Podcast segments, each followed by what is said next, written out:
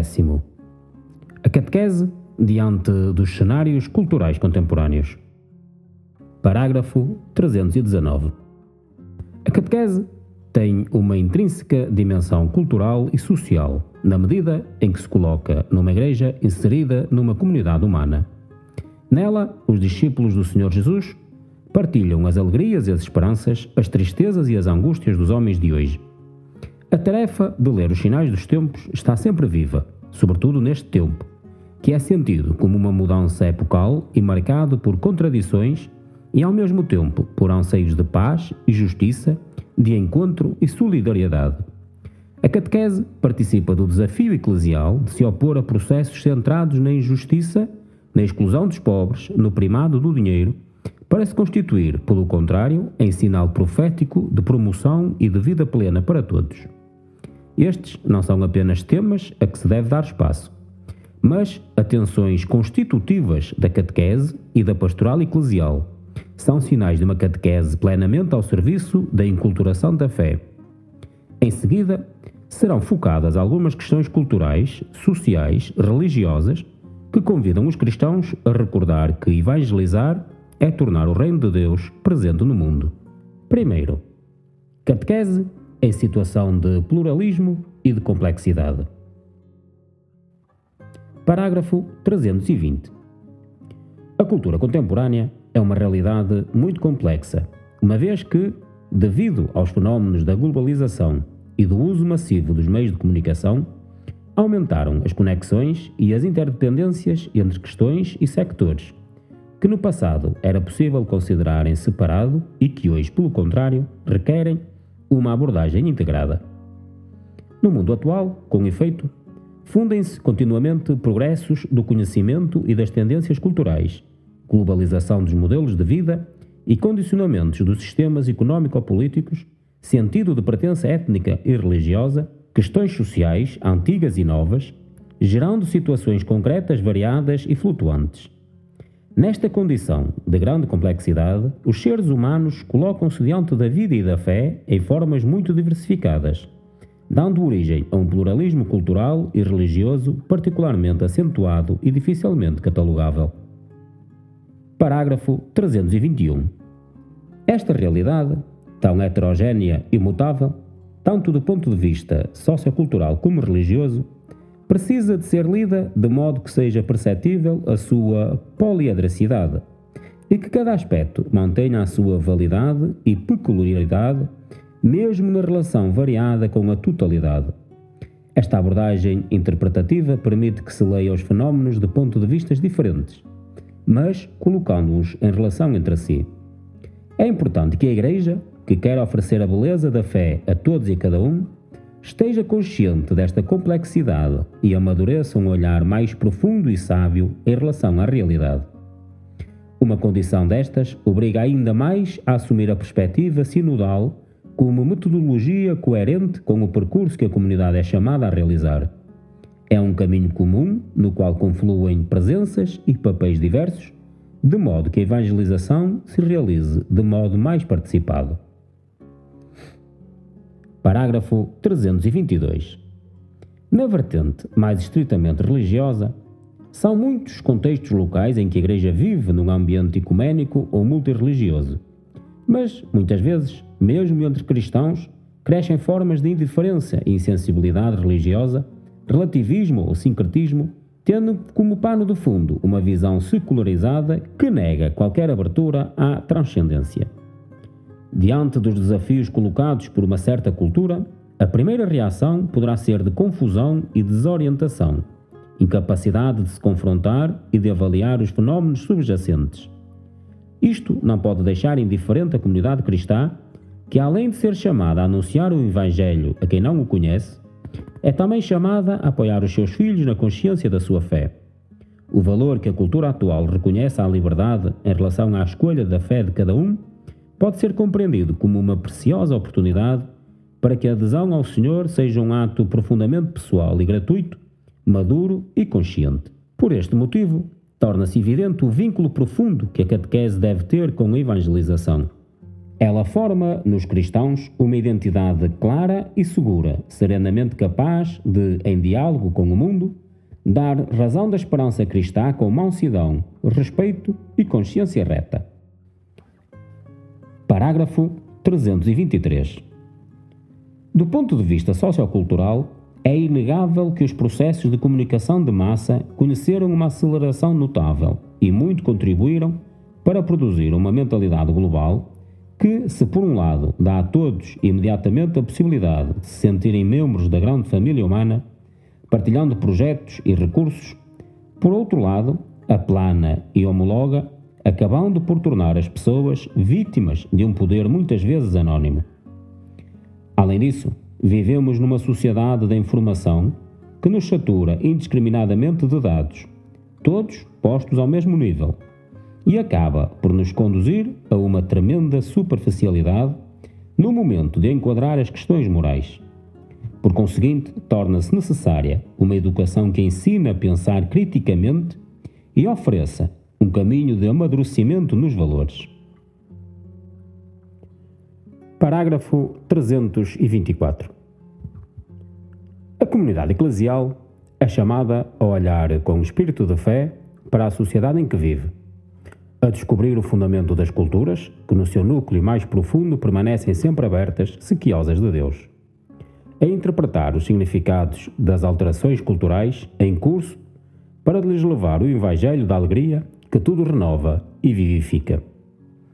Por esta razão, estará desejosa de entrar naqueles nós existenciais, âmbitos antropológicos e ariépagos modernos onde se criam as tendências culturais e são modeladas novas mentalidades.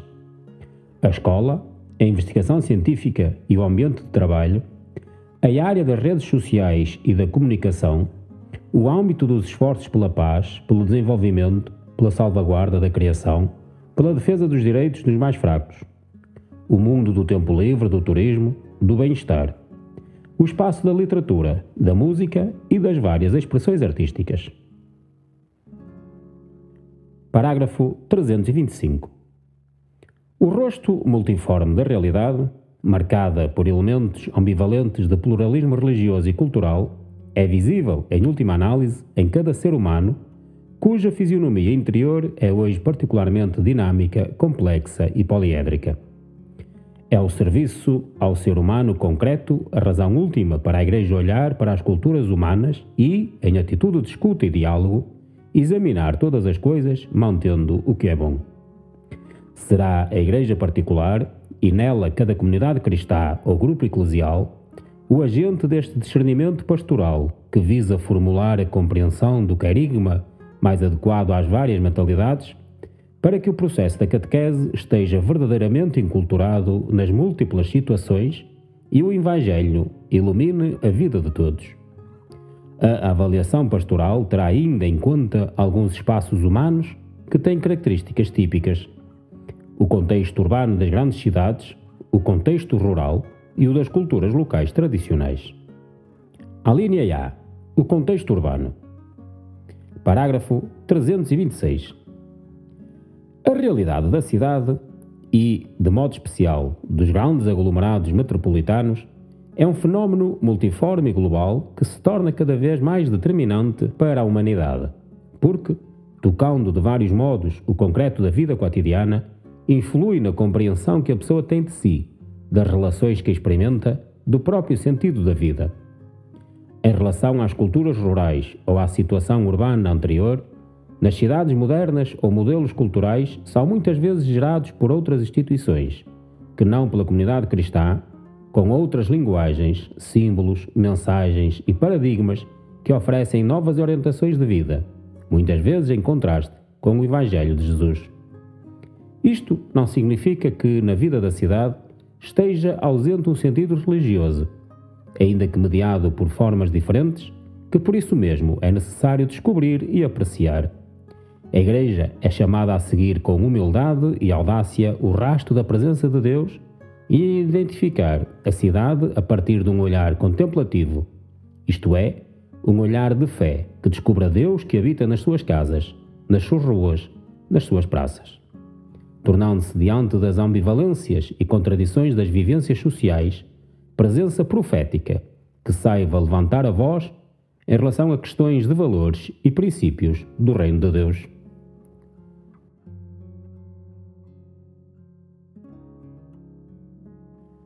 Parágrafo 327. Na linha de uma presença pastoral que saiba iluminar com a palavra do Senhor o coração da cidade, onde são concebidas as novas histórias e paradigmas, a proposta catequética deverá ser um anúncio carigmático, transparente, humanizante e carregado de esperança em relação à segregação, à desumanidade e à violência que emergem frequentemente nos grandes contextos urbanos. A proclamação do Evangelho será uma base para restabelecer a dignidade da vida humana nestes contextos, porque Jesus quer derramar nas cidades vida em abundância.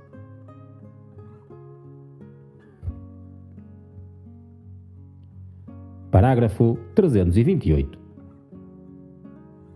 Se, para muitos, a vivência urbana pode constituir uma ocasião única para a abertura a novas perspectivas, à partilha fraterna e à realização da vida de cada um, não poucas vezes se torna, paradoxalmente, o lugar da maior solidão, desilusão e desconfiança, como também se transforma em espaço onde acabam por conviver várias categorias sociais que se ignoram ou desprezam. Esta é a ocasião para voltar a propor de maneira criativa uma catequese inspirada no catecumenado, capaz de oferecer contextos comunitários de fé em que, vencendo o anonimato, se reconhece o valor de cada pessoa e a todos é oferecido o bálsamo da fé pascal para aliviar as feridas. No contexto do processo catequético, pode-se imaginar espaços de oração e de comunhão com características inovadoras mais atraentes e significativas para as populações urbanas.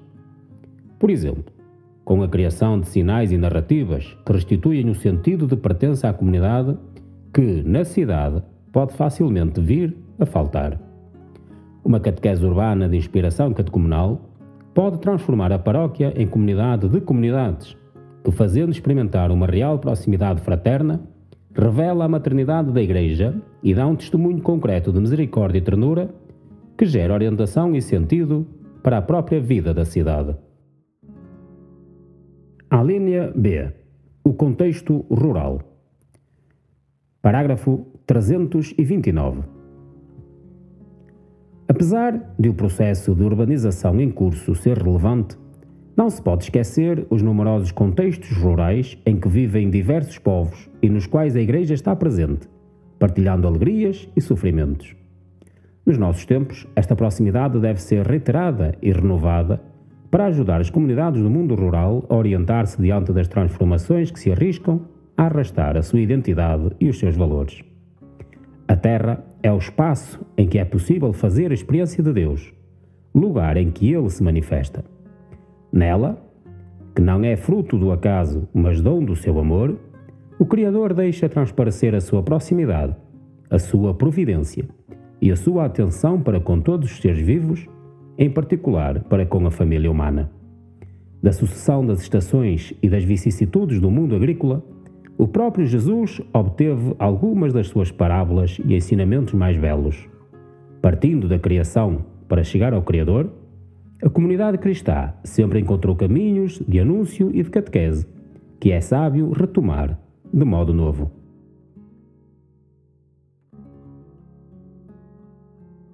Parágrafo 330. O cultivo da terra, o cuidado das plantas e dos animais, o alternar do dia e da noite, a cadência das semanas, dos meses e das estações, são apelos para respeitar os ritmos da criação para viver a continuidade de modo sadio e natural, reencontrando deste modo o tempo para si mesmos e para Deus. Esta é a mensagem de fé que a catequese ajuda a descobrir, mostrando a sua realização no caráter cíclico do ano litúrgico e nos elementos naturais assumidos pela liturgia. Além disso, a cultura agrícola conserva de maneira mais visível valores que não se promovem na atual sociedade de consumo, como a simplicidade e a sobriedade no estilo de vida, o acolhimento e a solidariedade nas relações sociais, o sentido do trabalho e da festa, a salvaguarda da criação, que são uma pista já aberta para o anúncio do Evangelho. A catequese deverá saber valorizar este património, evidenciando o seu sentido cristão. Tudo o que foi dito é um enriquecimento para toda a Igreja, que, graças aos seus percursos formativos, é convidada a difundir uma reflexão sobre o cuidado da criação e sobre os estilos de vida. A linha C. As culturas locais tradicionais. Parágrafo 331. A tendência da cultura global para uniformizar tudo, a irrupção dos meios de comunicação social e as migrações à procura de melhores condições de vida influenciaram muito as culturas locais tradicionais. Em não raros casos, a globalização comportou uma acelerada deterioração das raízes culturais, com a invasão de tendências pertencentes a outras culturas, economicamente desenvolvidas, mas eticamente debilitadas. Algumas contradições da cultura atual foram evidenciadas já pelo Concílio Vaticano II, como, por exemplo, a harmonização entre a cultura global e o caráter próprio de cada povo, entre a promoção do que une os povos e a fidelidade às tradições locais. Esta reflexão é necessária com especial urgência nos lugares onde os êxitos do desenvolvimento técnico-científico devem harmonizar-se com as culturas tradicionais. A Igreja sempre reiterou a necessidade de reservar uma atenção particular às especificidades locais e às diversidades culturais sujeitas ao risco de ficar comprometidas pelos processos econômico-financeiros mundiais.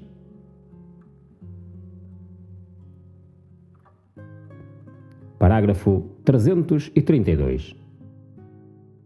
Em vários países há povos indígenas, também chamados aborígenes ou nativos, que se caracterizam por terem uma língua, ritos e tradições próprios e por organizarem a vida familiar e comunitária segundo os próprios costumes.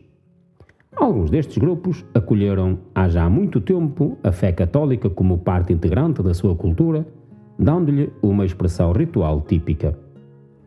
Os agentes de pastoral, que sabem partilhar a vida com eles e se esforçam por conhecer e amar estas culturas locais, sem supor que são errôneas ou fruto da ignorância, descobrem com alegria e respeito as sementes do Verbo nelas adormecidas. Descobrindo nos povos indígenas a presença do Espírito Santo que atua sempre, a Igreja condula ao seu pleno desenvolvimento em Cristo. Por esta razão, tudo o que de bom há no coração e no espírito dos homens, ou nos ritos e culturas próprias dos povos, não só não se perde, mas é purificado, elevado e consumado pela glória de Deus.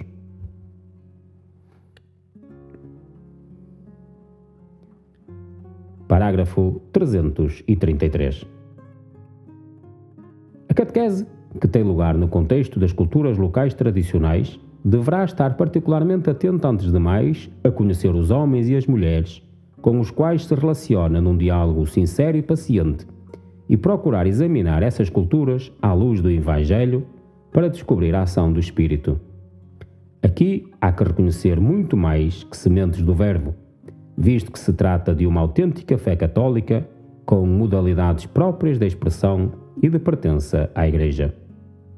Por fim, dado que todas as expressões culturais, bem como todos os grupos sociais, precisam de purificação e de amadurecimento, a catequese deverá saber manifestar a plenitude e a novidade do Senhor Jesus, que cura e liberta de algumas fraquezas e distorções.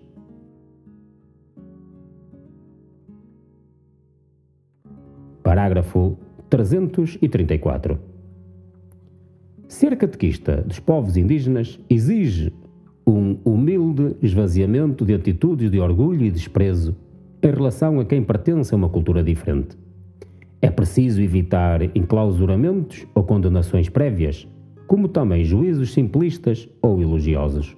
Não esquecendo a condição de discípulos missionários do Senhor é preciso ter a audácia de propor processos de evangelização e de catequese adequados à cultura dos povos indígenas, sem nunca impor a própria cultura.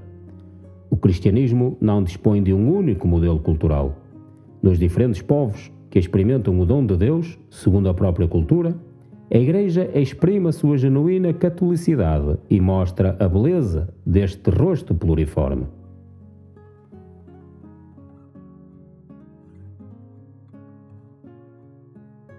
Parágrafo 335. Os catequistas que atuam entre os povos indígenas terão o cuidado de não ir em nome próprio e sozinhos, mas como enviados pela igreja local e, melhor ainda, em grupo com outros discípulos missionários. Apresentar-se como continuadores da obra de evangelização anterior, se houve. Manifestar, desde logo, que se deixam mover apenas pela fé e não por intenções políticas ou económicas, exprimindo proximidade, sobretudo em relação aos doentes, aos mais pobres e às crianças. Esforçar-se por conhecer a língua, os ritos, os costumes indígenas, mostrando sempre grande respeito. Participar nos ritos e celebrações, sabendo intervir no momento oportuno para propor algumas alterações, se forem necessárias, especialmente se houver o perigo de sincretismo religioso. Organizar a catequese por grupos etários e celebrar os sacramentos, valorizando as festas tradicionais. A linha D. A piedade popular. Parágrafo 336. A piedade popular, fruto da inculturação da fé do povo de Deus num determinado contexto, tem assumido múltiplas formas conforme as diversas sensibilidades e culturas. Em algumas comunidades cristãs, qual tesouro precioso que a Igreja possui, há expressões especiais da procura de Deus e da vida religiosa, carregadas de fervor e de pureza de intenções, por vezes comoventes, que podemos chamar de piedade popular. Mas também espiritualidade popular ou mística popular Trata-se de uma verdadeira espiritualidade encarnada na cultura dos simples. Não é vazia de conteúdos, mas descobre-os e exprime-os mais pela via simbólica do que pelo uso da razão instrumental, acentua mais o credere in Deum que o credere Deum. Para compreender esta necessidade, é preciso abordá-la com o olhar do bom pastor que não procura julgar, mas amar. Só a partir da connaturalidade afetiva que dá o amor é que podemos apreciar a vida teologal presente na piedade dos povos cristãos, especialmente nos pobres.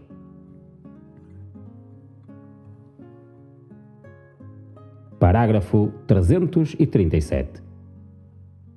A piedade popular tem um indubitável significado espiritual, porque traduz em si uma certa sede de Deus que somente os pobres e os simples podem experimentar.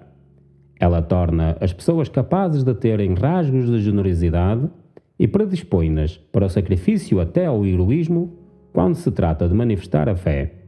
Ela comporta um apurado sentido dos atributos profundos de Deus: a paternidade, a providência, a presença amorosa e constante, etc suscita depois atitudes interiores que raramente se observam no mesmo grau noutros meios.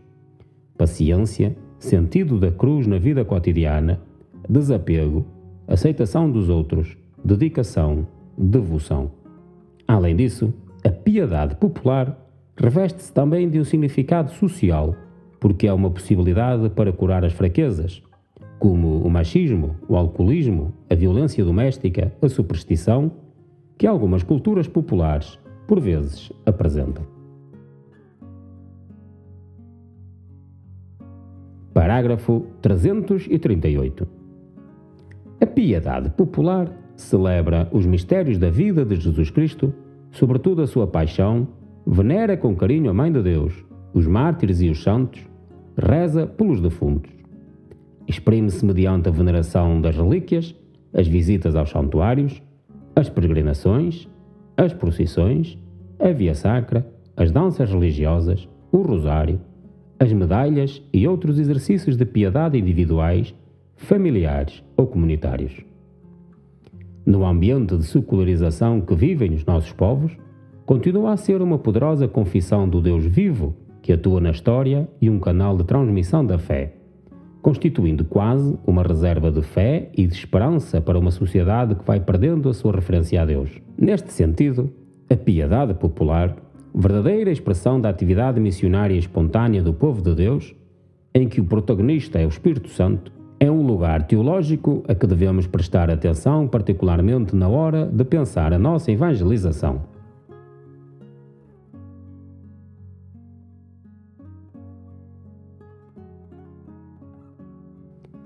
Parágrafo 339.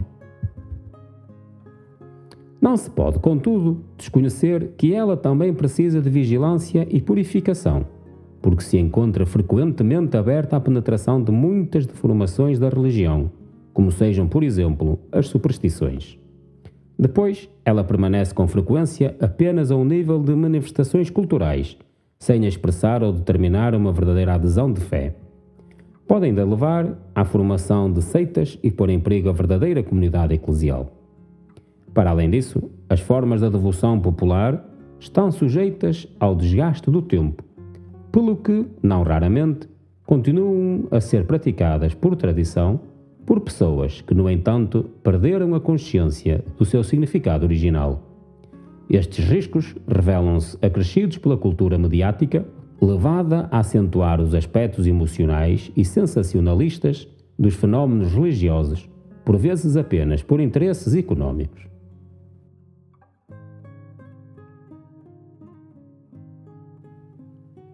Parágrafo 340.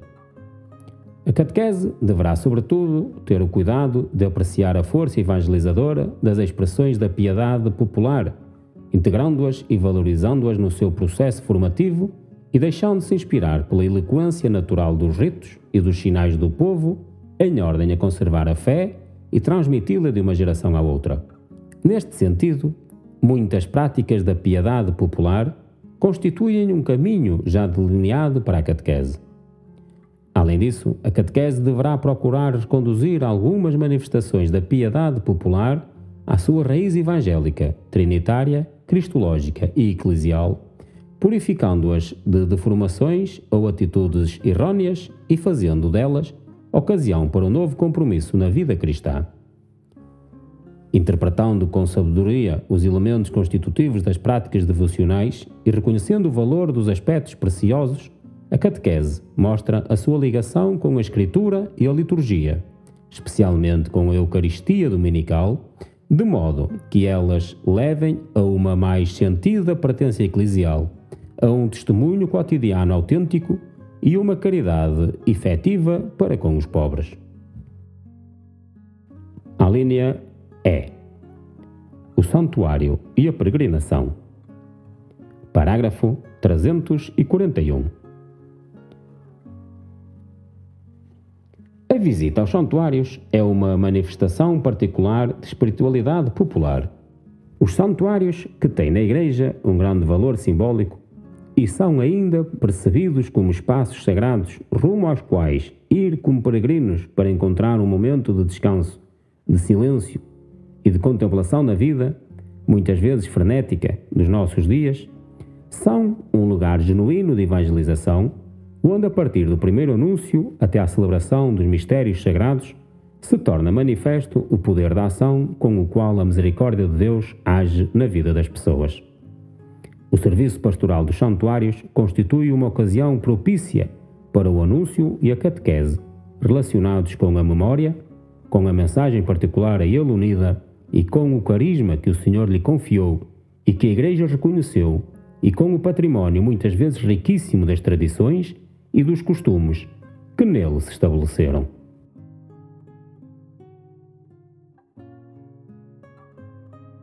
Parágrafo 342.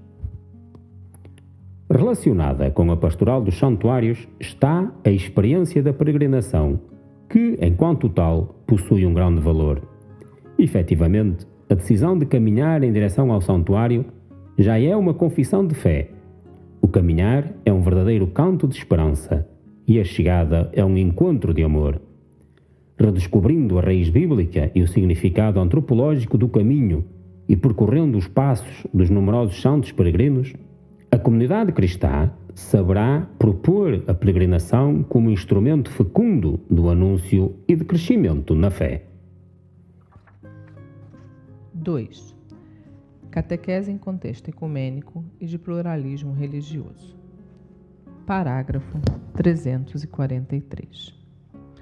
O fenômeno da mobilidade humana, tanto por motivos de estudo e de trabalho, como para fugir a situações de violência ou de guerra, tornou efetivamente possível o encontro de povos diversos, também em territórios novos em relação àqueles onde, desde sempre, se conheceram presenças de outras igrejas e comunidades cristãs ou de diferentes religiões.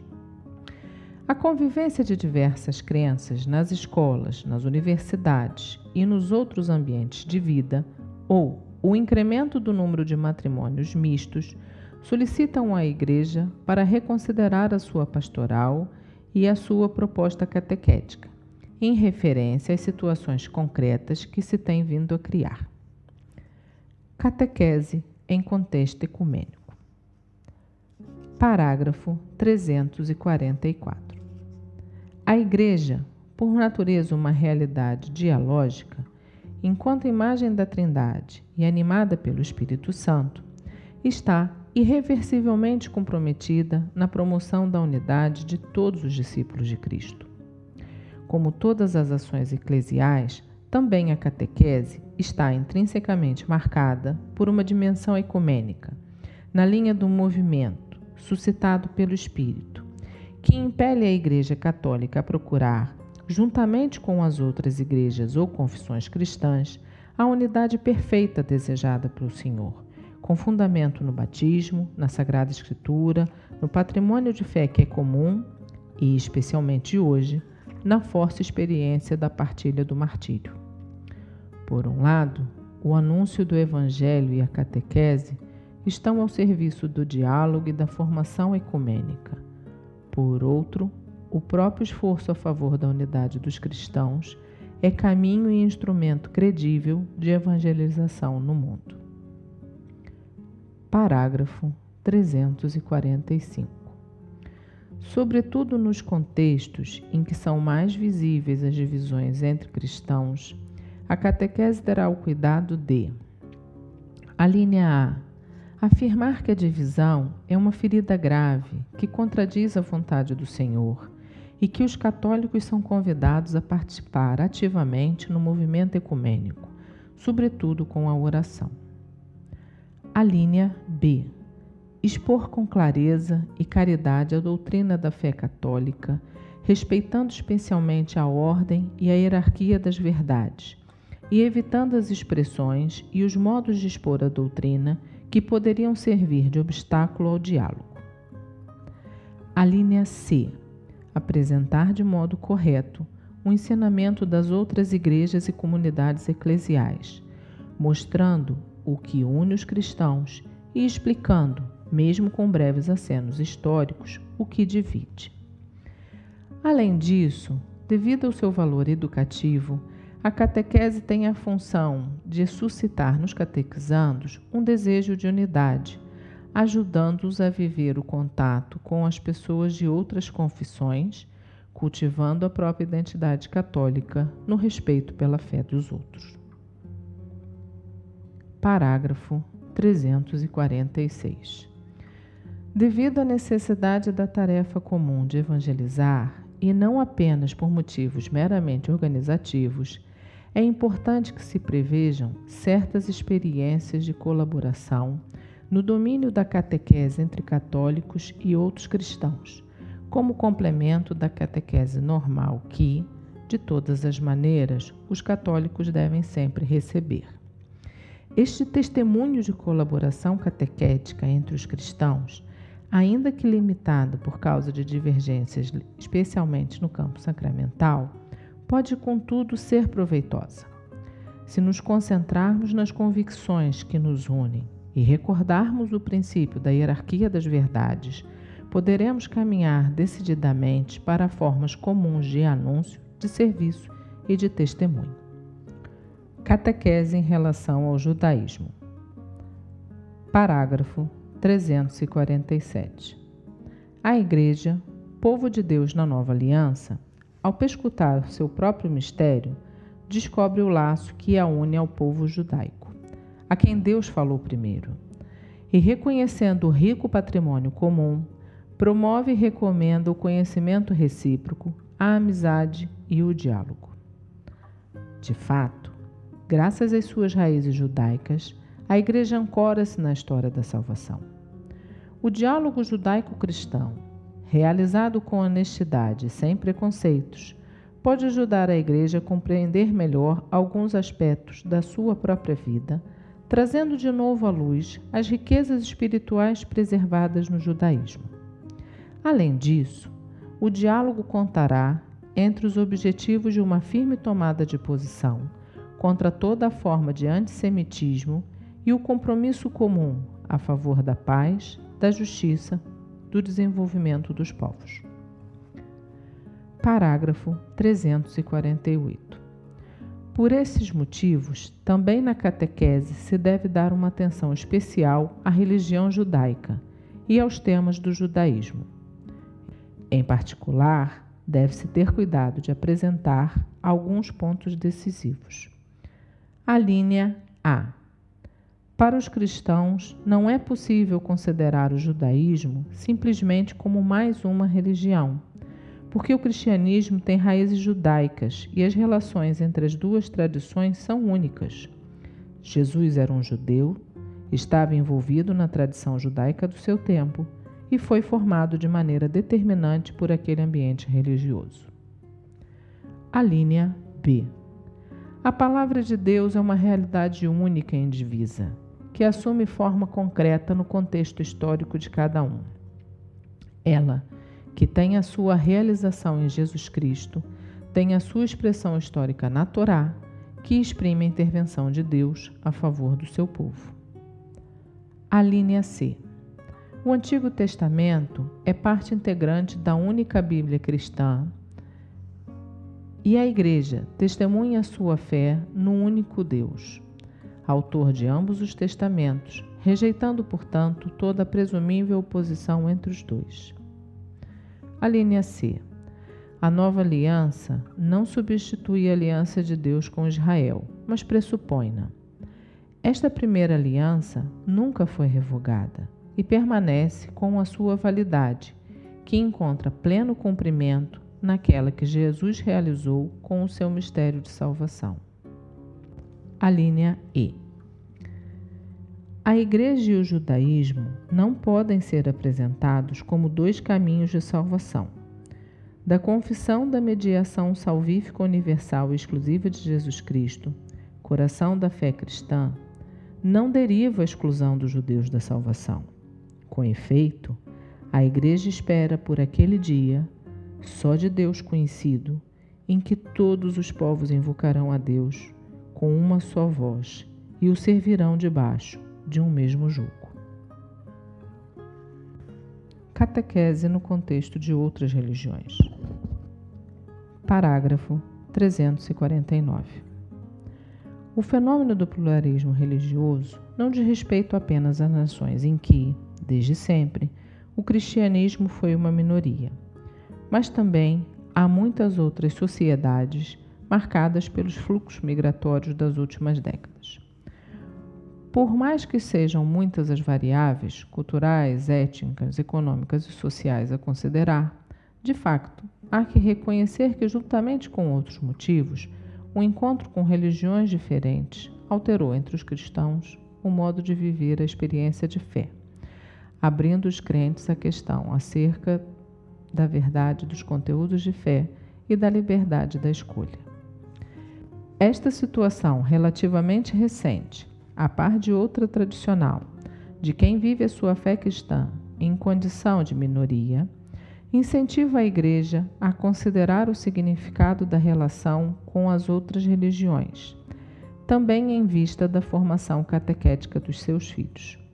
Nesta reflexão, ela olha com sincero respeito esses modos de agir e viver, esses preceitos e doutrinas que, embora se afastem em muitos pontos daqueles que ela própria segue e propõe, todavia refletem não raramente um raio de verdade que ilumina todos os homens. Parágrafo 350. A catequese com cristãos que vivem em contexto de pluralismo religioso deverá estar atenta a alguns aspectos. A linha A. Aprofundar e reforçar a identidade dos crentes, sobretudo num contexto de minoria, através do conhecimento do Evangelho e dos conteúdos de outras religiões, mediante um profundo processo de inculturação da fé. A linha B ajudar os crentes a acreditar num discernimento em relação às outras religiões, reconhecendo e apreciando as sementes do Verbo que estão presentes nelas e deixando de parte o que não é conforme a fé cristã. A linha C. Encorajar em todos os crentes um impulso missionário feito de testemunho da fé, de colaboração em defesa da dignidade do homem de diálogo afável e cordial e, onde for possível, de anúncio explícito do Evangelho. Parágrafo 351. Tenha-se um cuidado especial na relação com os crentes do Islão, especialmente presente em muitos países da antiga tradição cristã. Perante episódios de fundamentalismo violento, a Igreja, na sua proposta catequética, e valendo-se de agentes preparados de forma adequada, deve favorecer o conhecimento e o encontro com os muçulmanos como instrumento oportuno para evitar generalizações superficiais e prejudiciais. Catequese no contexto dos novos movimentos religiosos. Parágrafo 352. Nas últimas décadas e em áreas cada vez mais vastas do mundo, a Igreja vê-se diante do fenômeno da proliferação de novos movimentos religiosos, que compreende realidades muito distintas que não é fácil classificar. Trata-se de grupos que têm denominações e matrizes muito diferentes. Alguns, de diversas maneiras, remetem para o cristianismo ainda que se afastando dele por consideráveis diferenças doutrinais. Outros derivam de religiões orientais ou de cultos tradicionais, ou ainda apresentam elementos de magia, superstição, neopaganismo, espiritismo, indo até o satanismo. Por fim, há os chamados movimentos do potencial humano, que se apresentam com um rosto humanista e terapêutico. Em não poucos casos, diversos elementos desses novos movimentos religiosos fundem-se em formas sincréticas ainda mais complexas. Se, por um lado, estes movimentos são uma reação humana contra a sociedade materialista, consumista e individualista, e veem como matar um vazio deixado pelo racionalismo circularista, por outro lado, parece que se aproveitam das exigências das pessoas marcadas por tantas formas de pobreza ou fracassos na vida. É necessário reconhecer que nem sempre a comunidade cristã é capaz de se demonstrar significativa para aqueles cristãos que, tendo uma fé pouco radicada, precisam de maior cuidado e acompanhamento e encontram depois nos novos movimentos satisfações das suas necessidades. Parágrafo 353. Diante deste fenômeno, que se apresenta como um grande desafio para a evangelização, a Igreja particular é chamada a interrogar-se para interpretar o que impele diversos cristãos a aproximar-se dos novos movimentos religiosos. Para que todos os batizados continuem a abrir-se à boa nova do Senhor Jesus Cristo, água viva para sua sede, e se enraizarem cada vez mais na comunidade cristã, a obra catequética terá de evidenciar alguns elementos. A linha A. Anunciar o querigma de Jesus, sabedoria de Deus que, com a sua Páscoa, dá paz e alegria verdadeira como proposta de sentido para o homem que hoje, de modo particular, procura bem-estar e harmonia. A linha B. Esforçar-se porque a Igreja seja uma verdadeira comunidade de vida e de fé, livre de formalismos vazios e frios, capaz de acolhimento e proximidade, ativamente atenta às pessoas que vivem em sofrimento, pobreza e solidão, disponível para valorizar o contributo precioso de cada um. A linha C. Garantir um conhecimento bíblico e doutrinal de base, seja tornando a Escritura Sagrada acessível e compreensível a todos, seja por meio de oportunos instrumentos catequéticos de caráter divulgativo. A linha D. Prestar atenção aos símbolos, aos gestos e aos ritos da liturgia e da piedade popular, não reduzindo a sua carga afetiva, que toca mais facilmente o coração das pessoas. Uma atenção mais particular dever-se-á a todos que, desiludidos ou feridos por esta experiência, sentem necessidade de regressar à comunidade cristã. É importante que se sintam acolhidos, mais do que julgados, e que o catequista possa desenvolver uma obra de recuperação e reinserção na comunidade através de um trabalho de esclarecimento e de compreensão. 3. A catequese nos contextos socioculturais. Catequese e mentalidade científica. Parágrafo 354. O contínuo progresso das ciências cujos resultados são utilizados de forma massiva na sociedade, marcam fortemente a cultura contemporânea. Os homens, impregnados da mentalidade científica, perguntam-se como é que o saber científico se pode conjugar com os dados da fé.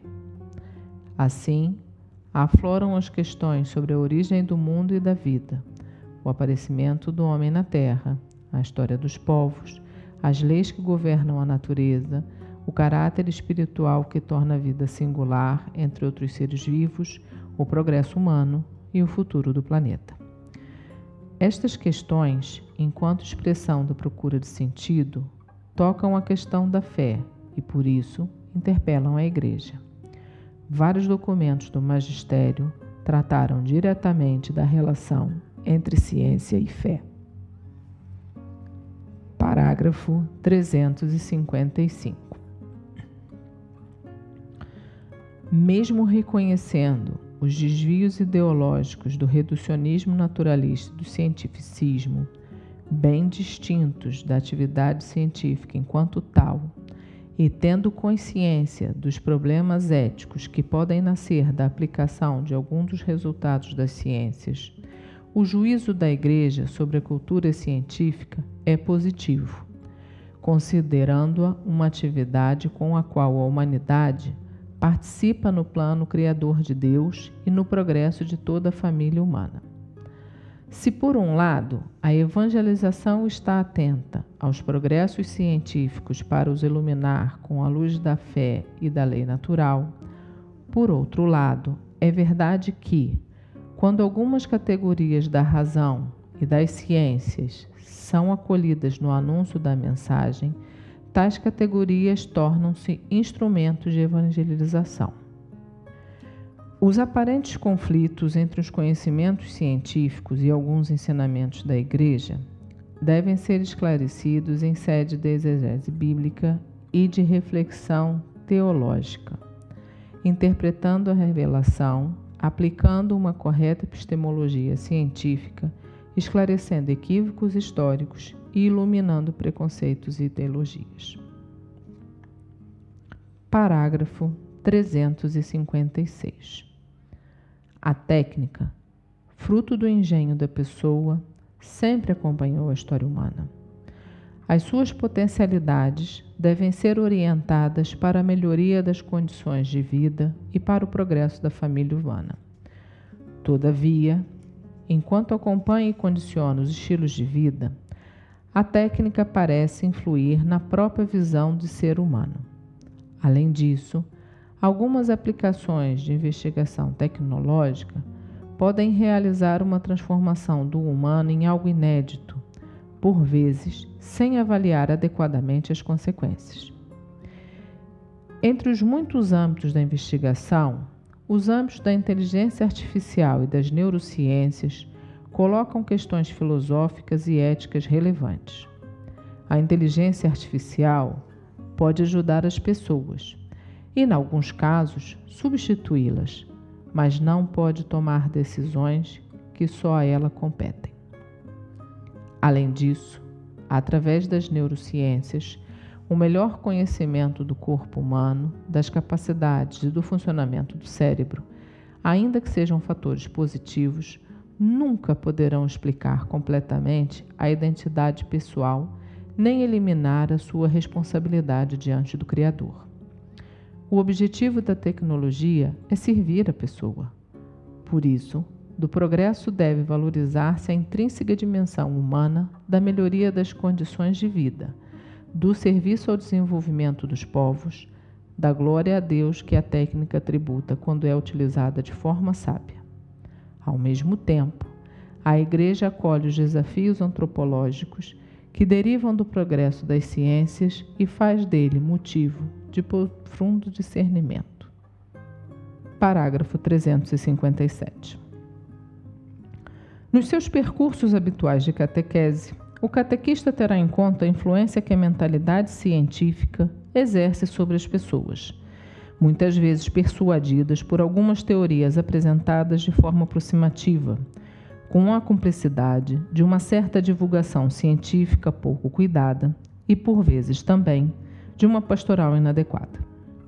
Por isso, a catequese deve saber suscitar questões e introduzir temas de particular relevo, como a complexidade do universo, a criação como sinal do Criador, a origem e o fim do ser humano e do cosmos.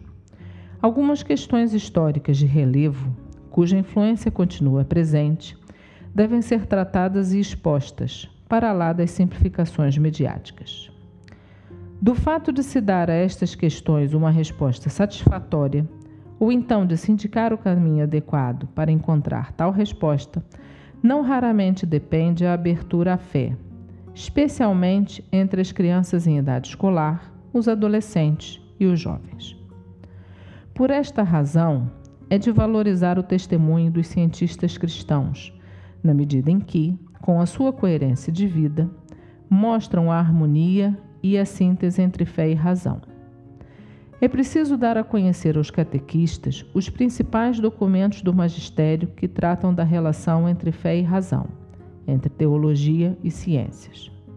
Além disso, deve-se sugerir que usem instrumentos e subsídios para adquirir uma formação adequada nesta matéria. Parágrafo 358. A Igreja é chamada a dar o seu contributo para a evangelização dos cientistas que, muitas vezes, são ricos em qualidades que os agentes pastorais deverão saber valorizar. A pessoa dedicada às ciências é uma testemunha apaixonada pelo mistério. Procura a verdade com sinceridade, inclina-se com naturalidade para a colaboração, para a comunicação e para o diálogo.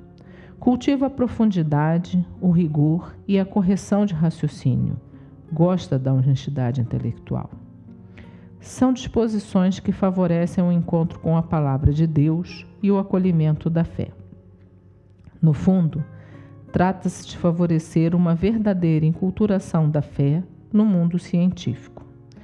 Os cristãos que atuam profissionalmente no mundo das ciências desempenham um papel de grande importância.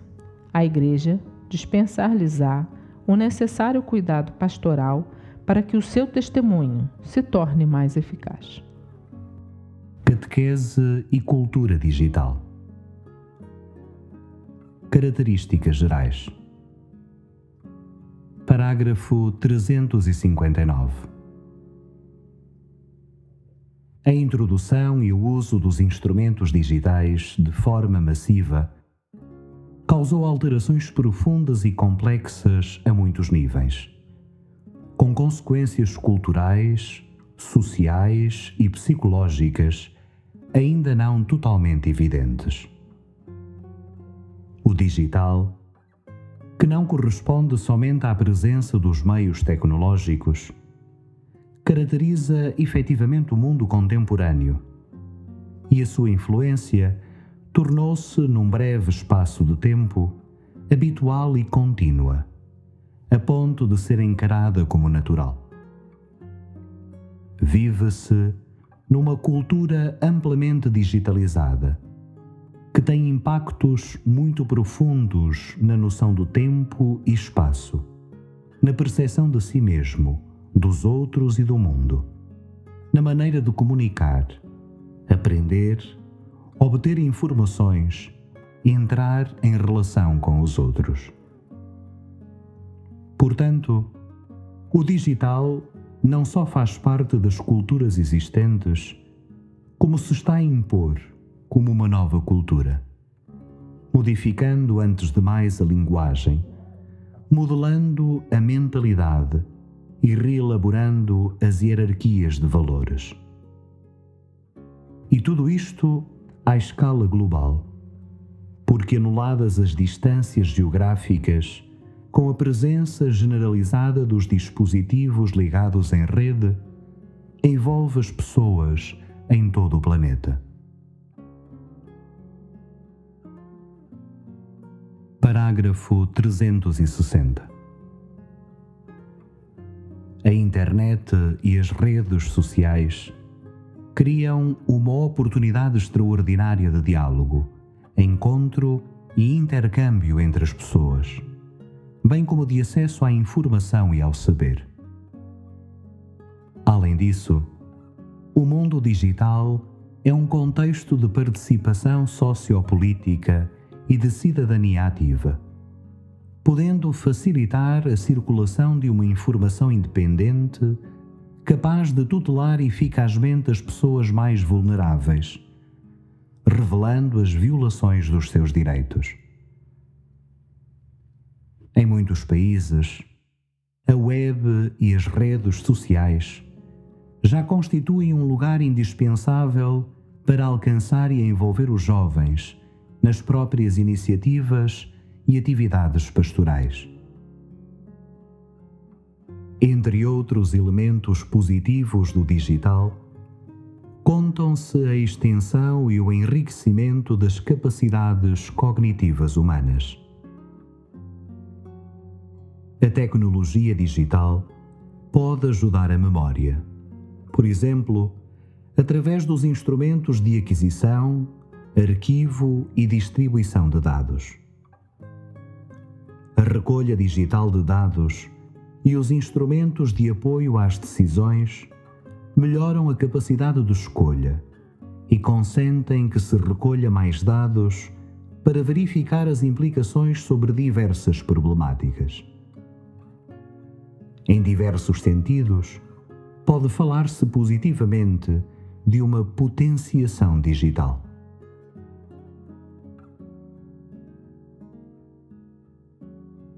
Parágrafo 361.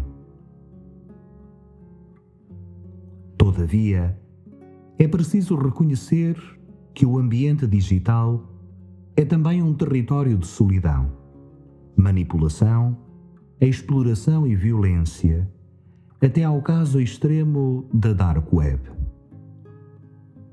Os meios de comunicação digitais podem expor ao risco de dependência isolamento e perda progressiva de contacto com a realidade concreta, dificultando o desenvolvimento de relações interpessoais autênticas. Difundem-se novas formas de violência através das redes sociais, como o cyberbullying. A web é também um canal de difusão da pornografia e da exploração de pessoas para fins sexuais ou através do jogo de azar. Além disso, os interesses económicos que operam no mundo digital são capazes de realizar formas de controle que são tão subtis quanto invasivas, criando mecanismos de manipulação das consciências e do processo democrático.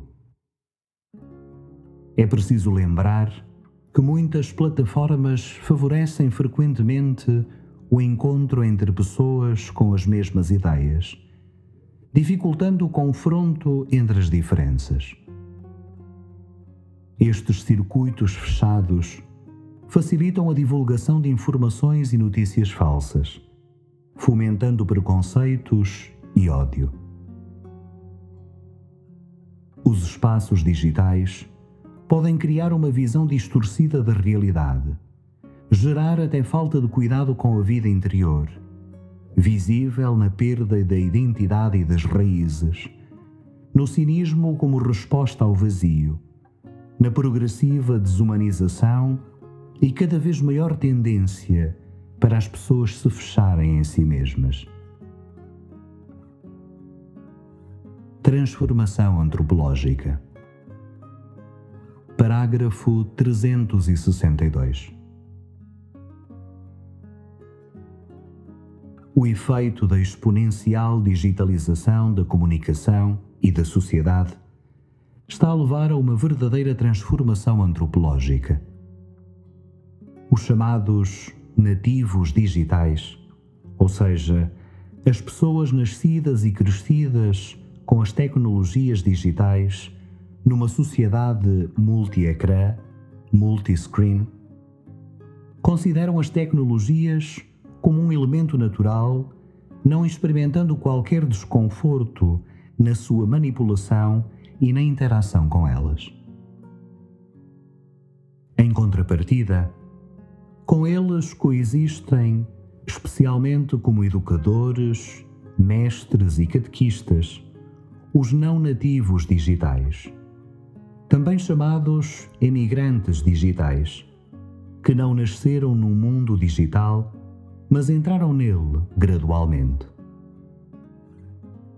A diferença fundamental entre uns sujeitos e outros é a diversa atitude mental que têm perante as novas tecnologias e a sua utilização. Há também uma diferença no estilo do discurso, que nos primeiros é mais espontâneo, interativo e participativo. Parágrafo 363 um nativo digital, parece privilegiar mais a imagem que a escuta. Do ponto de vista cognitivo e comportamental, é de certo modo modelado pelo consumo dos mídia a que está submetido, infelizmente reduzindo a sua capacidade crítica. Portanto, este consumo de conteúdos digitais não é um processo apenas quantitativo mas também qualitativo, que produz uma outra linguagem e um novo modo de organizar o pensamento. Multitarefa, multitasking, hipertextualidade e interatividade são apenas algumas características daquilo que emerge como um modo novo e inédito de compreender e de comunicar que caracteriza as gerações digitais emerge uma capacidade mais intuitiva e emotiva que analítica. A arte de contar histórias, storytelling, que utiliza os princípios da retórica e uma linguagem própria, adotada da publicidade, é considerada pelos jovens mais convincente e envolvente em relação às formas tradicionais de discurso. A linguagem que melhor domina a geração digital é a da narração, mais que a da argumentação.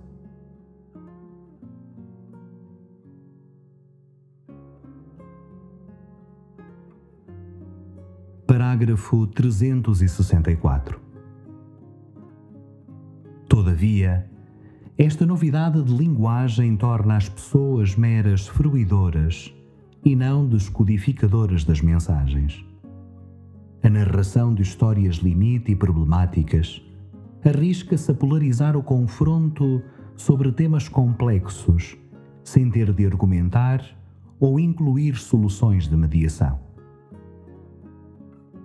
Se a narração se torna o único instrumento de comunicação, existe o risco de que cresçam só opiniões subjetivas sobre a realidade. Este subjetivismo arrisca-se a relegar as questões políticas e éticas para a esfera pessoal e privada. A norma moral arrisca-se a ser encarada como autoritária, enquanto as narrações se tornam verdades que impedem de procurar o que é verdadeiro e bom. Além disso, o universo narrativo configura-se como uma experiência em que tudo é possível e visível, e a verdade não tem peso existencial. Estes horizontes mostram de que forma o digital e os seus instrumentos são meios potentes para encontrar formas de transmissão da fé, novas e inéditas. Mas também é verdade que a ação eclesial deve dar a conhecer as possíveis ambiguidades de uma linguagem sugestiva, mas pouco comunicativa, da verdade. Cultura digital como fenómeno religioso. Parágrafo 365. A cultura digital apresenta-se também como portadora de crenças que têm características religiosas. A omnipresença dos conteúdos digitais, a difusão de máquinas que funcionam autonomamente com algoritmos e software cada vez mais sofisticados, levam a encarar todo o universo como um fluxo de dados, a compreender a vida e os organismos vivos como pouco mais que algoritmos bioquímicos e nas versões mais radicais, a acreditar que existe para a humanidade a vocação cósmica de criar um sistema abrangente de elaboração de dados.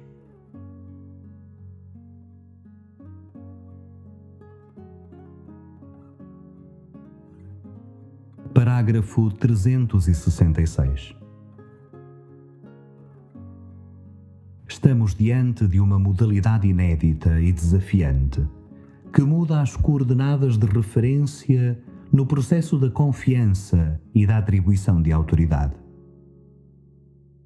O modo como se pede a um motor de busca, aos algoritmos de uma inteligência artificial ou a um computador, algumas respostas sobre questões que dizem respeito à vida privada, mostra uma atitude fideísta na relação com as máquinas e com as respostas que elas fornecem. Vai-se criando uma espécie de pseudo-religião universal que legitima uma nova fonte de autoridade e tem todas as componentes dos ritos religiosos, desde o sacrifício ao temor pelo absoluto, até à subordinação a um novo motor imóvel que se faz amar, mas não ama.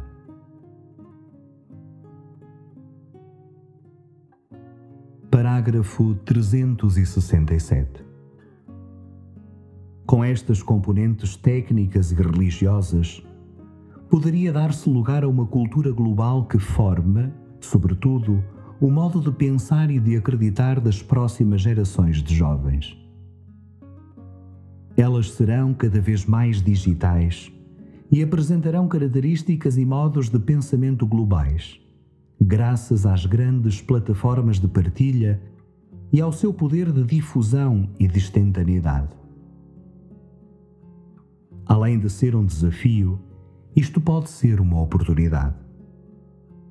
Desenvolver formas e instrumentos capazes de descodificar as instâncias antropológicas que estão na base destes fenómenos e aperfeiçoar modalidades inéditas de evangelização permite que se proponham ações pastorais globais, tal como é global a cultura digital.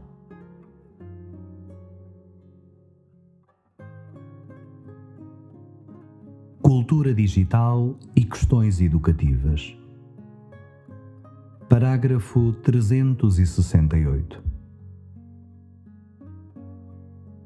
O desenvolvimento tecnológico no campo dos meios de comunicação digitais dá a possibilidade de aceder de modo imediato a todo o tipo de conteúdos desligados de qualquer hierarquia de importância, criando uma cultura muitas vezes marcada pelo imediato, pelo instante e pela fragilidade de memória, suscitando uma falta de perspectivas e de um quadro de conjunto.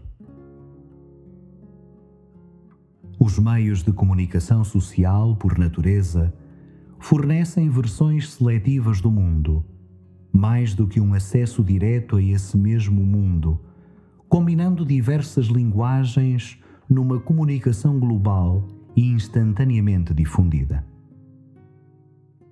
As novas gerações nem sempre estão formadas e culturalmente preparadas para enfrentar os desafios que a sociedade digital coloca. Portanto, é urgente a educação para os mídia, porque estamos diante de uma forma de analfabetismo digital. Imensa produção digital, os analfabetos contemporâneos serão os que não sabem perceber a diferença de qualidade e de verdade dos diversos conteúdos digitais com que se confrontam.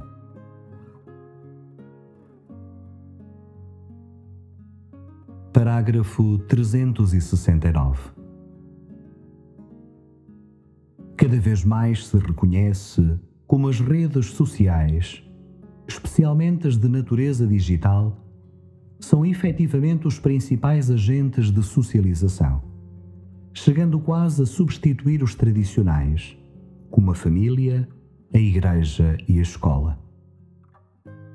Parece, pois, que a intersubjetividade está cada vez mais desenvolvida nas redes sociais digitais e cada vez menos nos espaços sociais tradicionais. Num plano operacional, é necessário avaliar e compreender os limites das aprendizagens implícitas que a era digital fornece cotidianamente.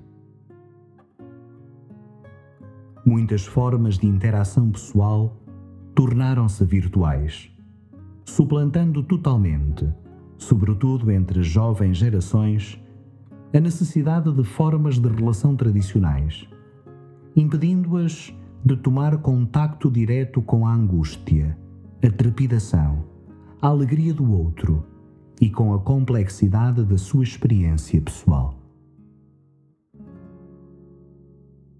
Anúncio e catequese na era digital. Parágrafo 370. A Igreja é chamada a refletir sobre a peculiar modalidade de procura de fé dos jovens digitais e, por conseguinte, a atualizar as suas modalidades de anúncio do Evangelho para a linguagem das novas gerações, convidando-as a criar um novo sentido de pertença comunitário, que inclua e não se esgote naquilo que elas experimentam na rede. Parece que se está a inaugurar uma etapa em que a catequese se torna portadora de instâncias capazes de gerar percursos de aproximação da fé, cada vez menos estandardizados e atentos à singularidade de cada um. O desafio pastoral é o de acompanhar o jovem em busca de autonomia, o que remete para a descoberta da liberdade interior e do apelo de Deus, que o diferencia do rebanho social a que pertence. Outro desafio é, com certeza, o de clarificar a linguagem utilizada na rede, que muitas vezes tem consonâncias com a linguagem religiosa. Pense-se, por exemplo, no chamamento de Jesus para se ser discípulo termo este que precisa de ser explicado, de modo a evitar que seja confundido com dinâmicas típicas da rede. Com efeito, a dinâmica do ser discípulo não é a mesma que se instaura entre um influencer e os seus seguidores, followers, virtuais. Para tal, são necessárias figuras com autoridade que, através do acompanhamento pessoal, levem cada jovem a redescobrir o seu projeto pessoal de vida. Este caminho requer que se passe da solidão alimentada pelos likes, à realização de projetos pessoais e sociais a realizar em comunidade. Parágrafo 371. No processo do anúncio do Evangelho, a verdadeira questão não é como utilizar as novas tecnologias para evangelizar, mas como se tornar uma presença evangelizadora no continente digital. A catequese, que não pode pura e simplesmente digitalizar-se, precisa certamente de conhecer o poder destes meios e usar todas as suas potencialidades e aspectos positivos. No entanto, com a consciência de que não se faz catequese usando apenas os instrumentos digitais, mas oferecendo espaços de experiências de fé. Só assim se evitará uma virtualização da catequese que se arrisca a tornar a ação catequética fraca e sem influência. A geração adulta que quer transmitir a fé tem a tarefa de favorecer experiências. Só uma catequese que faz o caminho que vai da informação religiosa ao acompanhamento e à experiência de Deus será capaz de oferecer o sentido. A transmissão da fé assenta em experiências autênticas, que não devem ser confundidas com experimentações. A experiência transforma e fornece chaves de interpretação da vida, ao passo que a experimentação se reproduz apenas de maneira idêntica. A catequese é chamada a encontrar os modos adequados para fazer face às grandes questões sobre o sentido da vida, a corporeidade, a afetividade, a identidade de género, a justiça e a paz, que na era digital são interpretadas de maneira diferente. Parágrafo 372 A catequese na época do digital será personalizada, mas nunca um processo individual.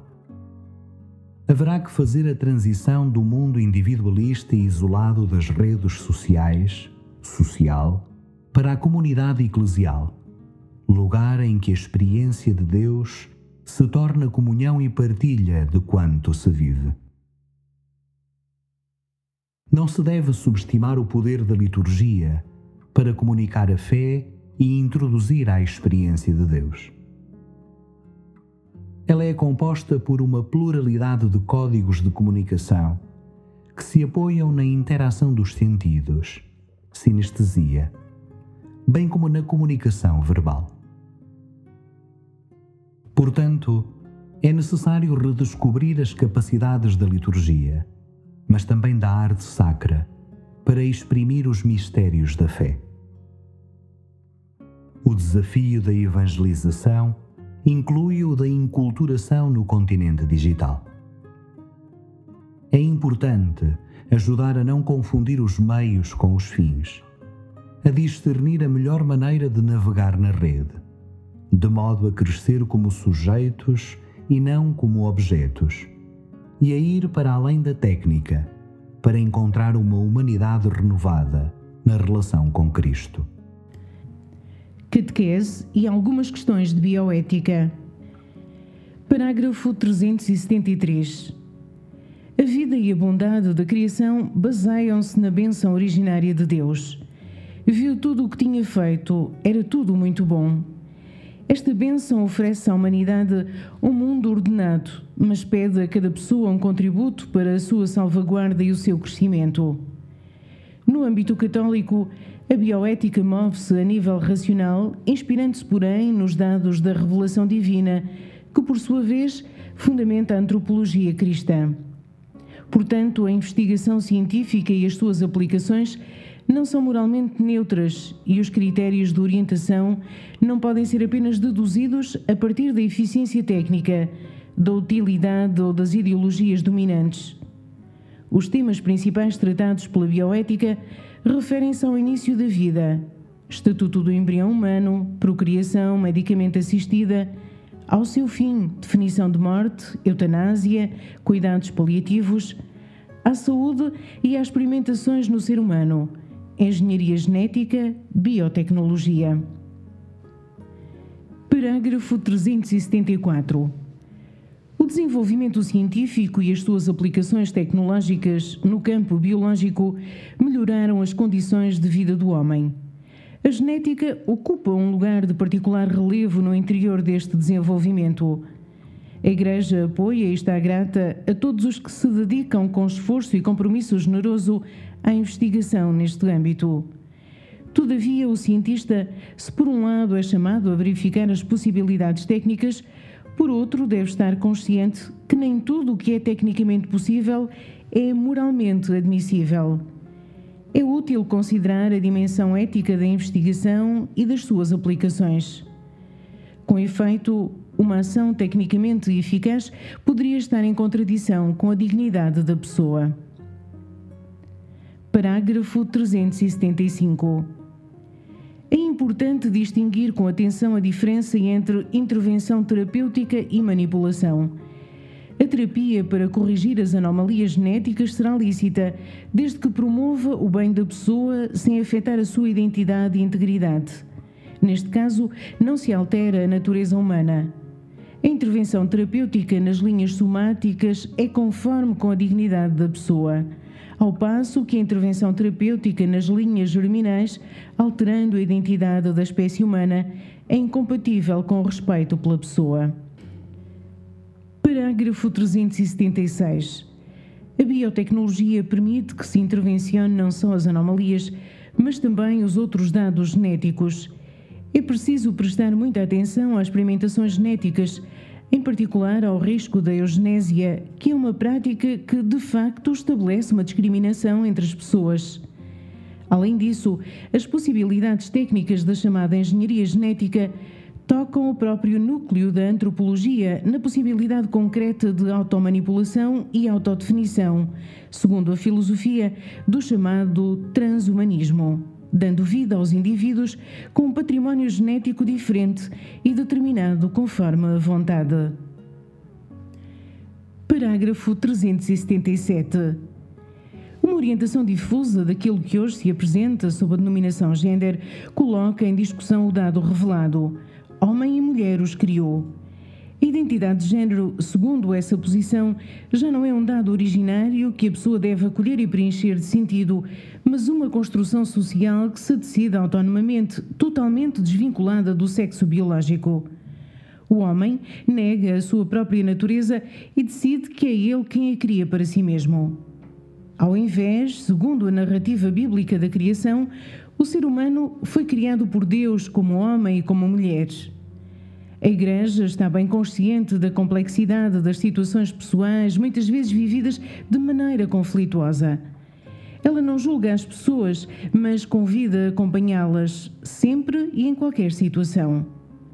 Contudo, está consciente de que, numa perspectiva de fé, a sexualidade não é apenas um dado físico, mas uma realidade pessoal, um valor confiado à responsabilidade da pessoa. Deste modo, a identidade sexual e a vivência existencial deverão ser sempre uma resposta ao chamamento originário de Deus.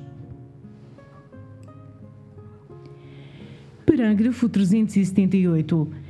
As questões de bioética interpelam a catequese e a sua função formativa onde se achar oportuno e conforme as circunstâncias, os agentes pastorais promovam itinerários específicos de educação para a fé e para a moral cristã, onde temas como a vida humana, como o dom de Deus, o respeito e o desenvolvimento integral da pessoa, a ciência e a técnica que se ordenam ao bem do homem, tenham um espaço adequado à luz do magistério da Igreja, expresso também no Catecismo da Igreja Católica. A catequese educa os catequistas para formarem a sua consciência em relação às questões da vida, relembrando a necessidade de prestar atenção aos desafios colocados pelos desenvolvimentos da ciência e da tecnologia e fazendo emergir os elementos fundamentais para o anúncio da fé. Deus é a referência inicial e última da vida, desde a sua concepção até à morte natural. A pessoa é sempre unidade de espírito e corpo. A ciência está ao serviço da pessoa. A vida deve ser acolhida em qualquer condição, porque foi redimida pelo mistério pascal de Jesus Cristo. Catequese e integridade da pessoa. Parágrafo 379. Cada pessoa criada à imagem e semelhança de Deus é única e tem uma dignidade intrínseca e inalienável. Ela encontra o seu fundamento na verdade revelada que faz emergir aqueles princípios escritos na natureza humana como o reconhecimento perene e universal da marca indelével de Deus Criador. Toda a revelação conduz a esta verdade e atesta a igualdade de todos os homens diante de Deus, que é o único garante e juiz da vida. No contexto atual, é urgente um compromisso concreto em defesa da vida e da sua dignidade diante das várias expressões da cultura de morte que se torna cada vez mais presente em vastos setores da sociedade mundial. A defesa da dignidade da vida humana, desde o primeiro instante da concepção até à morte natural, sempre encontrou, no ensinamento da Igreja, a sua voz coerente e autorizada. Parágrafo 380. Na sua missão de promover sempre e em toda a parte a vida humana e de a defender quando é ameaçada, a Igreja afirma com clareza que a vida pessoal é sagrada e inviolável.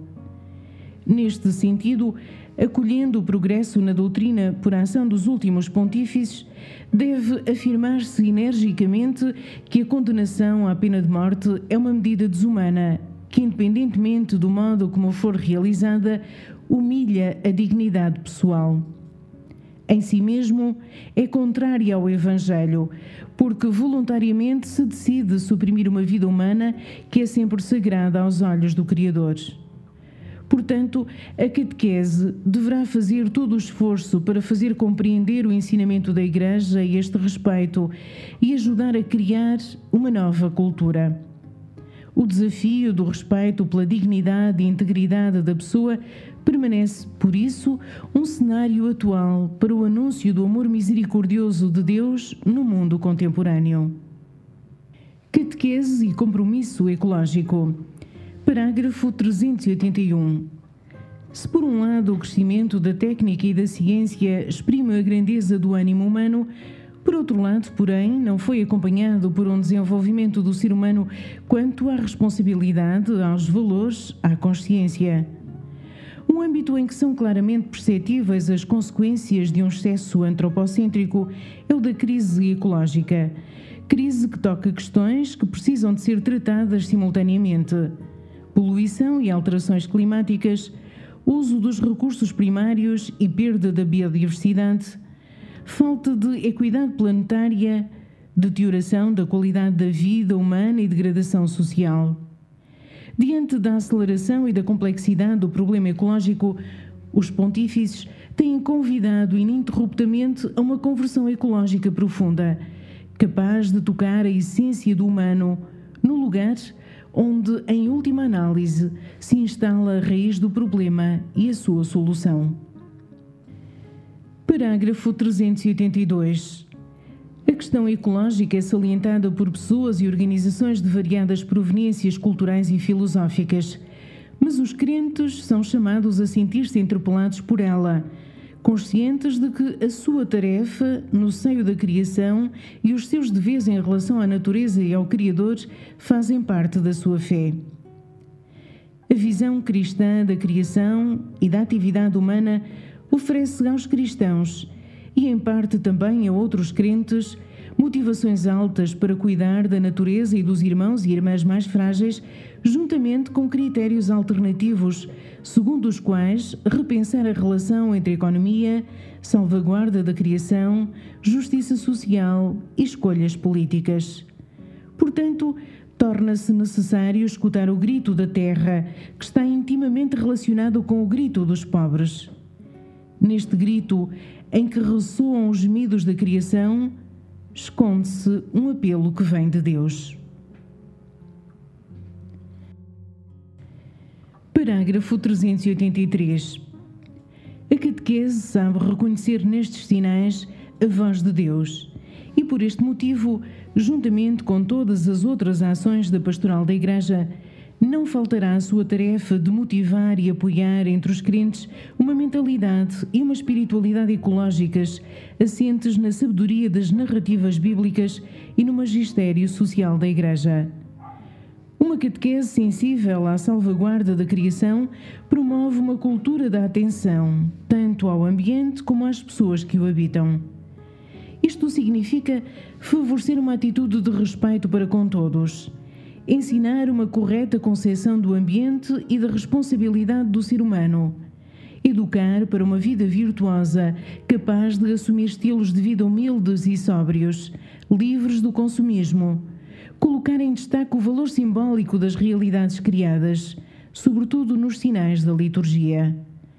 Trata-se, portanto, de favorecer a aquisição de uma atitude e de consequentes comportamentos atentos à ecologia integral, que compreende as diversas facetas da proposta formativa da doutrina social da Igreja: ecologia ambiental, económica, social e política, economia cultural, economia da vida cotidiana.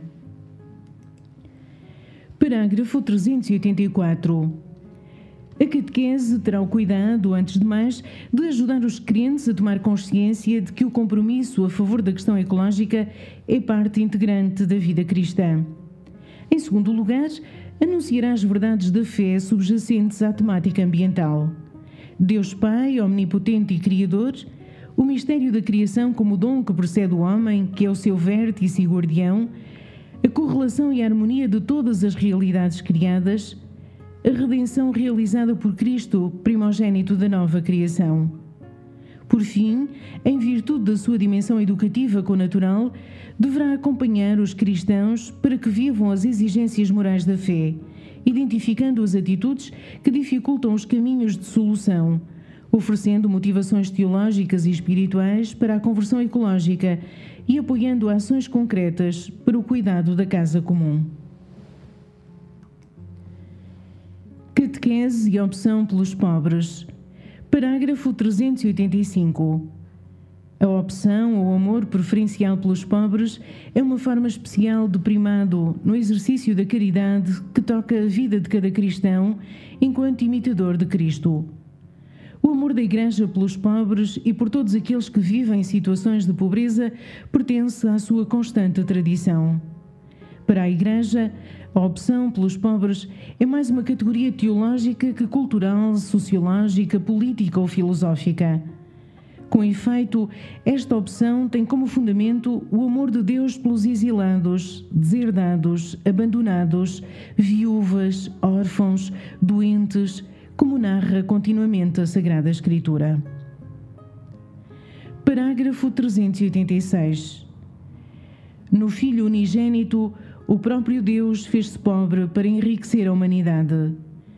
No anúncio do reino de Deus, Jesus tem os pobres como destinatários privilegiados. Ele declara que os pobres são felizes, ensinando deste modo que servir e acolher cada pessoa em situação de pobreza significa reconhecer a presença do próprio Jesus, a ponto de poder identificá-lo com eles. A mim o fizestes. Jesus mostra assim uma forte ligação entre a contemplação de Deus e a relação pessoal com aqueles que estão feridos e são rejeitados, chamando os seus discípulos não somente a servir os pobres, mas a descobri-lo como realmente presente neles e encontrar-se, através deles, com o Pai. Para os discípulos de Cristo, a pobreza é, antes de mais, uma vocação a seguir Jesus pobre. É uma atitude do coração que impede de pensar nas realidades contingentes como objetivo de vida e condição para a felicidade. Também a Igreja é chamada a viver a pobreza como abandono total a Deus, sem pôr a sua confiança nos meios mundanos. Parágrafo 387. A opção pelos pobres contém um dinamismo missionário que implica um enriquecimento recíproco. Libertá-los, mas também ser libertados por eles.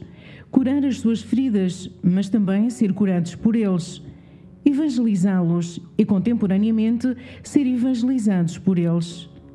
Eles têm muito para nos ensinar. Além de participar no census fidei, nas suas próprias dores, conhecem Cristo sofredor. É necessário que todos nos deixemos evangelizar por eles. A nova evangelização é um convite a reconhecer a força salvífica das suas vidas e a colocá-los no centro do caminho da Igreja. O encontro com Cristo, meta de todo o percurso de fé, realiza-se de modo especial no encontro com os pobres, graças às experiências de solidariedade e de voluntariado. Se realmente queremos encontrar Cristo, é preciso que toquemos o seu corpo no corpo chegado dos pobres, como resposta à comunhão sacramental recebida na Eucaristia. Parágrafo 388. A catequese deixa-se provocar pela pobreza, visto que ela é intrínseca à mensagem evangélica. Uma vez que reconhece o seu valor e em vista de uma formação integral dos cristãos, saberá educar para a pobreza evangélica e para um estilo de vida sóbrio. Além disso, favorecerá nos fiéis algumas atitudes básicas: respeito pela dignidade da pessoa, apoio ao seu crescimento, promoção da cultura da fraternidade, indignação pelas situações de miséria e de injustiça. A catequese recorda ainda que a pobreza é uma virtude que permite usar corretamente os bens materiais, ajudando a viver de modo livre e sadio também os vínculos e os afetos. Pede-se por isso aos catequistas que, sobretudo na proximidade do Dia Mundial dos Pobres, se esforcem por sensibilizar para que a reflexão catequética seja acompanhada por um compromisso concreto e direto com sinais palpáveis da atenção aos pobres e aos marginalizados. Catequese e compromisso social. Parágrafo 389. A complexidade dos problemas sociais de hoje pode levar os crentes a amadurecer atitudes de desconfiança e falta de compromisso, ao passo que no coração do Evangelho se encontra o serviço aos outros, pelo qual tanto o anúncio como a experiência cristã tendem a provocar consequências sociais. Evidenciando a íntima conexão entre evangelização e desenvolvimento humano integral, a Igreja reitera que a fé não deve ser vivida como um facto individual sem consequências concretas para a vida social. Uma fé autêntica, que nunca é cômoda nem individualista, comporta sempre um profundo desejo de mudar o mundo, transmitir valores, deixar a Terra um pouco melhor depois da nossa passagem por ela. É parte integrante do caminho de aprofundamento da fé o amadurecimento de uma visão social e política atenta à eliminação das injustiças, à construção da paz e à salvaguarda da criação, à promoção de várias formas de solidariedade e de subsidiariedade. Parágrafo 390.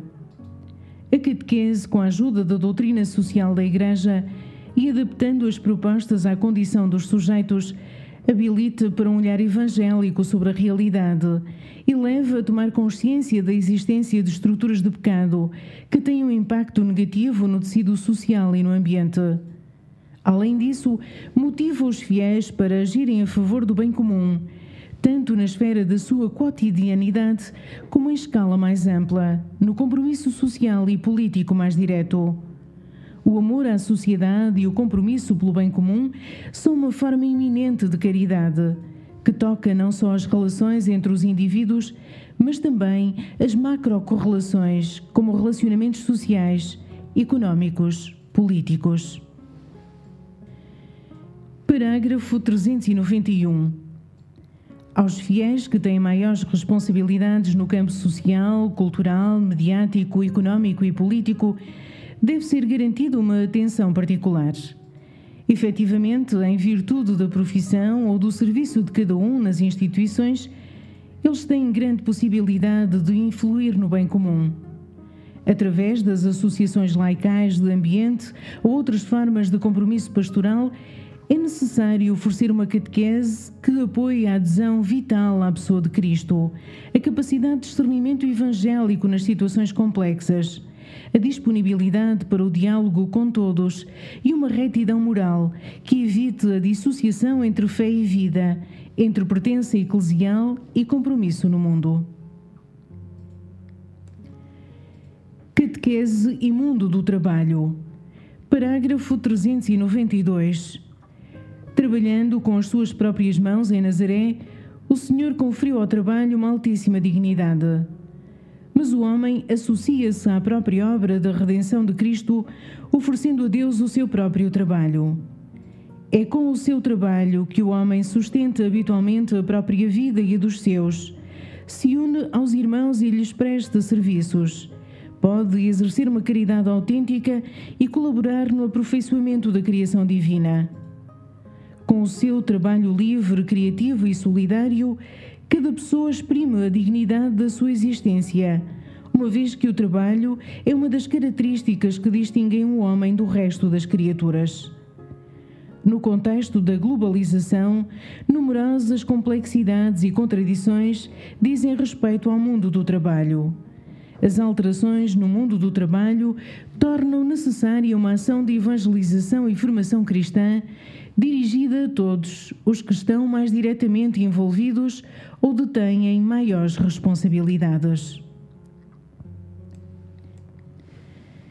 Parágrafo 393. No seu serviço de educação para a fé, a catequese propõe a doutrina social da Igreja como ponto de referência para uma formação cristã capaz de motivar a evangelização das realidades temporais e mais diretamente do trabalho. Uma tal atenção, típica dos percursos de formação das associações laicais de trabalhadores e da ação pastoral nos ambientes de trabalho, está presente também nos caminhos habituais da catequese com crianças em idade escolar, jovens e adultos. Com efeito, ela contribui para uma formação orgânica da personalidade crente. Ao tratar do trabalho humano, a catequese deverá ilustrar o nobre significado do compromisso humano no mundo, apoiar o testemunho cristão no lugar de trabalho, ajudar os fiéis a ser fermento de reconciliação nas situações de conflito, estimular o compromisso a favor da humanização do trabalho, solicitar a defesa dos direitos dos mais fracos.